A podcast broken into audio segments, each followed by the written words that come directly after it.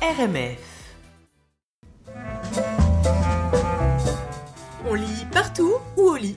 Air coquin aujourd'hui, on aime ça. euh, Air coquin, comme si je n'avais Air pas un air coquin. tous les jours, Mais la oui. semaine, Non, toutes mais les c'est vraiment semaines de ça. l'année. On lit sous la couette, remarque, quand on lit euh, comme ça, on peut pas faire autre chose. Euh, Ah bah tu- euh, bon, Ah. alors écoute, Ah, on on va lecture. euh, Rentrons là, dans je les crois va, on Ah va bah si, on, ici. on se donne des bons plans. Voilà, on se donne oui, pas voilà. de bons plans. Écoutez, alors bonjour chers auditeurs. Mais bonjour Emmanuel Bonjour, bonjour, bonjour. Alors aujourd'hui, on parle vraiment d'un récit extraordinaire, mais vraiment, vraiment, vraiment extraordinaire, celui de, de extraordinaire. Il est extraordinaire. pas quoi. ordinaire. Voilà, pas ordinaire. Alors celui de Nastasia Martin, qui est française malgré son prénom russe, euh, qui écrit donc C'est beau comme Croire aux fauves, oui, paru cette année aux éditions Verticales. Elle nous y raconte sa rencontre brutale et totalement mystique avec un ours dans les confins de la forêt sibérienne. De cette rencontre, Nastasia tire des blessures au visage qui la défigurent et dont elle mettra des mois à se remettre, mais aussi, et c'est le paradoxe et l'intérêt profond de ce récit, elle en tire une réflexion poétique forte, irrationnelle et vraiment très riche sur notre rapport à l'animalité, à l'animal. Pendant les quelques secondes de l'attaque, Nastasia devient l'ours et l'ours devient elle. Elle expérimente pendant ces quelques secondes l'absence de frontières entre elle et l'animal qui la marque, lui laisse une part de son être, tout comme l'ours emporte une partie d'elle et euh, de sa mâchoire. Hein, faut bien dire. Il y, a plein, Euh, il y a plein de lectures donc là-dedans. il y a On plein de on lectures. On s'entend bien là-dedans. Ouais, exactement. Et cette marque de l'ours, hein, c'est comme un saut inexplicable, mystérieux, une absence de frontières troublante. Alors, euh, Nastasia Martin, c'est- elle est anthropologue. C'est une anthropologue française, mais elle a été l'élève de Philippe Descola. Alors, pour ceux que ça intéresse, et moi, ça m'intéresse beaucoup, en fait, l'anthropologie. On dirait pas comme ça euh, à me voir, mais en fait, euh, j'aime bien ça. Bah, ça se voit pas sur, sur la tête des sur gens. la tête des gens, mais bon, bref. Il n'y a pas des petits écriteaux. La, enfin, la vie ne fait pas le moine. La... Descola a écrit Par-delà nature et culture, un livre extraordinaire où il conteste la séparation telle qu'on la pense habituellement entre nature et culture, entre les humains et les animaux. Il dit que c'est beaucoup plus compliqué, beaucoup plus intriqué, beaucoup plus poreux que ce qu'on peut penser. Et puis pour euh, donc Nastasia Martin, bah, clairement, bah, c'est complètement poreux, hein, et pas à peu près. Alors Nastasia, Ma- Nastasia Martin, elle vit euh, en tant qu'anthropologue auprès des Évènes. C'est un peuple sibérien qui est chasseur-cueilleur. Alors il n'y en a plus beaucoup sur la planète, donc euh, bravo à eux qui a décidé de retourner en forêt après la chute du soviétisme, du communisme d'État. Ils vivent dans une forêt sauvage, profonde comme le ventre de la terre, qui est absolument terrifiante et glacée. C'est très très bien euh, raconté dans les pages de Nastasia. Euh, Nastasia, là-bas, elle est considérée comme une matura. C'est-à-dire, avant même sa rencontre avec l'ours, euh, elle était, euh, il l'avait repérée, hein, euh, parce qu'ils vivent dans une pensée chamanique, elle est repérée comme marquée par l'ours. Donc elle avait déjà cette marque avant même la rencontre. Et après la rencontre, ils diront d'elle, les Évènes, qu'elle est un ours. Elle passe du statut de euh, Matura à Mietka. Et certains se méfieront d'elle comme une sorcière qui a vaincu la mort. Vraiment.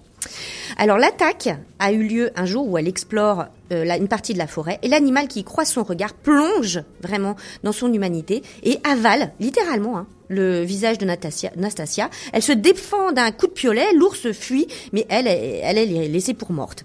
Elle sera sauvée vache. in extremis, ça va, c'est incroyable. Elle est sauvée in extremis, soignée dans des conditions euh, bon, complètement terribles et euh, totalement rocambolesques hein, sur la base militaire ultra secrète soviétique, oh, ex-soviétique, hein, qui jouxte la forêt sibérienne.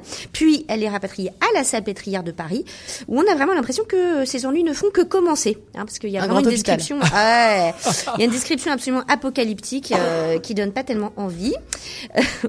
Et euh, elle, comme elle débute aussi un chemin de croix pour faire comprendre aux Français que ce qu'elle a vécu ne peut pas être classé rationnellement ou froidement, mais que cela questionne profondément l'irrationnel.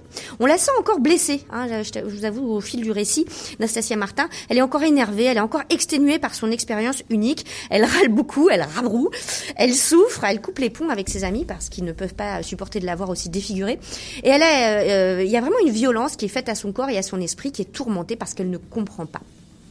Alors pourquoi on lit ce récit qui est haletant et beau, qui est pas seulement beau, hein, il est très beau, il est même magnifique. Euh, on le lit avec ce sentiment de se dépouiller de beaucoup de certitudes, de clichés, de préjugés. On se confronte à des frontières réputées infranchissables d'habitude et on se délecte. Vraiment, alors ça c'est ça qui m'a touché de cette poésie authentique, sans concession, à l'image de cet auteur, Nastasia Martin. Mais écoute, ça donne Ah vraiment ouais. très très envie. C'est- incroyable, Tu, parlais d'un voyage, c'est un sacré Oui, voyage. oui, et ça cartonne vraiment partout, euh, euh, ici bien sûr, et au- en France. Vraiment, j'ai j'ai adoré, je m'y suis plongée. C'est un récit qui est assez court. Un coup de Et, cœur, euh, quoi, le, le vrai truc là. Un- mon, mon cœur bat euh, beaucoup. hein, bah la chamade. mais alors là, Delphine, tu nous euh, rappelles l'auteur, le titre, tout Nastasia ça Martin, Croire au fauve aux éditions verticales. Mais écoute, euh, Eh ben, tu- moi tu m'as emballé. Euh, Je t'ai emballé ouais. D'ailleurs, d'ailleurs, t'as vu, elle, elle a volé le livre. Elle ouais, vient de le ça. mettre, elle vient de le Ah, mettre mais ça, c'est discrètement dans son sac à main. ça, c'est bon signe en général. Quand elle commence à prendre mon livre, à le feuilleter, euh, j'ai réussi quelque chose. c'est ça. Tu Mais on espère, journée. on espère que euh, bah, tu réussis chaque semaine à donner Oh. envie de lire.